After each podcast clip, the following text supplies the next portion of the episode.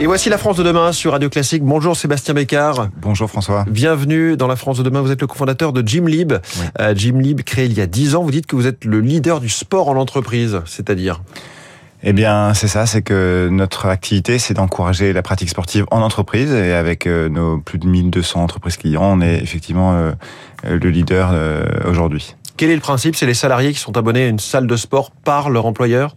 Exactement. On a créé un abonnement unique et sans engagement qui permet d'accéder à plus de 4500 infrastructures sportives partout en France. Des infrastructures sportives telles que les salles de sport, mais également les salles d'escalade, les centres de foot à 5, les tennis, les piscines, etc. Et le principe de base étant que l'entreprise vient cofinancer le service pour que le, euh, les salariés puissent accéder à ce service euh, le moins cher possible. Donc ça ressemble un peu au principe des titres restaurants en fait c'est, c'est effectivement, euh, on peut, on peut le comparer au titre restaurant du fait qu'il y ait un cofinancement de l'entreprise. Après, notre métier à nous, c'est de faire en sorte que dans l'entreprise, un maximum de salariés euh, trouvent son bonheur euh, et qu'il y ait une activité qui réponde à ses envies. Euh, ça, revient à, combien du coup généralement par mois ou par an pour un salarié? Il y a cinq formules différentes qui permettent de s'adresser, euh, d'adresser l'ensemble des, profils euh, du moins sportif au plus sportif, mais en moyenne, ça représente à peu près 20 euros par personne par mois.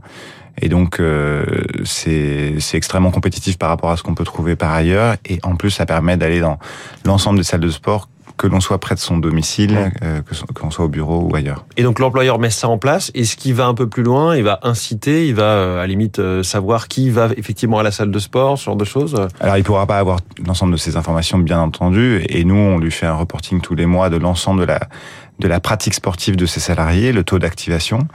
Euh, ce qui est important euh, à comprendre, c'est que l'un des freins principaux à la pratique sportive, c'est la motivation, mmh. loin devant les autres freins.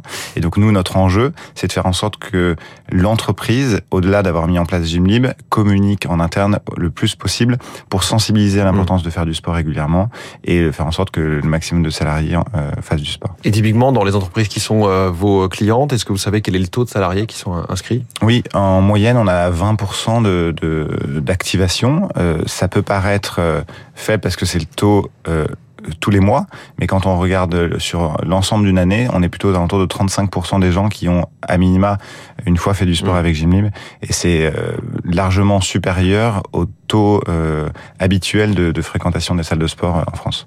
Quel bénéfice en retirent les entreprises qui mettent ça en place pour leurs salariés?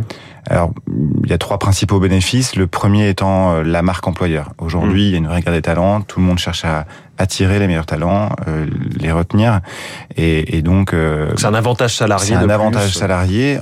Aujourd'hui, il y a une vraie euh, ce que souhaitent les salariés, c'est de vivre une expérience dans l'entreprise. Et donc, le fait d'apporter Gymlib, ça fait partie de l'expérience qui est apportée par l'entreprise. Au-delà de la marque employeur, il y a aussi évidemment le fait que l'employeur a une obligation de veiller à la sécurité, à la santé de ses salariés. Donc pour la, et ça, ça concerne surtout les grosses entreprises qui nous disent que elles souhaitent mettre en place des solutions pour la santé. Et puis le troisième euh, avantage euh, fort, c'est bien sûr qu'il n'y a pas beaucoup mieux que le sport pour créer du lien. Mmh. Et donc dans des périodes où il y a du télétravail qui se généralise, eh bien créer de la cohésion entre les équipes, c'est fondamental pour les entreprises. Oui, encore faut-il que les salariés euh, se, se, regroupent, euh, aillent ensemble, du sport, sport, ensemble. Oui. C'est un très bon point et c'est ce que nous, les entreprises nous, nous demandaient au, au départ en disant c'est super, mis c'est un, un, outil pour faire du sport, euh, euh pour ouvrir les, la porte des salles de sport.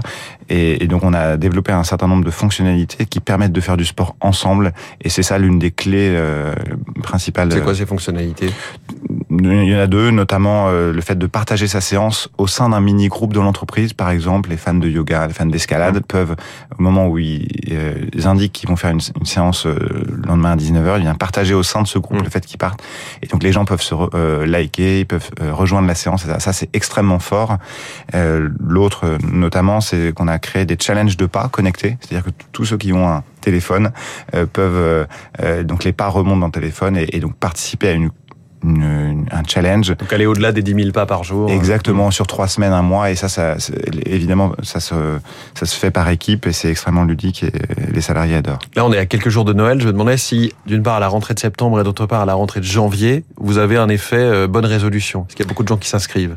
Oui, naturellement, on est à la fois à quelques jours de Noël et, surtout à quelques mois de, des JO et, et donc euh, je pense que ce sera encore décuplé cette année. Donc tout ça, Mais... ça vous porte? Oui, tout ça, ça nous porte. C'est vrai, vous avez cité septembre et janvier qui sont deux mois forts. Ce sont les mois des bonnes résolutions. Et, et l'humain, à, à, à, ce moment-là, a toujours une tendance à, à surestimer sa motivation. On a, plein de projets. on a plein de projets et donc c'est des mois très importants pour la pratique sportive. Et à quel point ça redescend? Alors ça redescend euh, légèrement sur les mois qui suivent.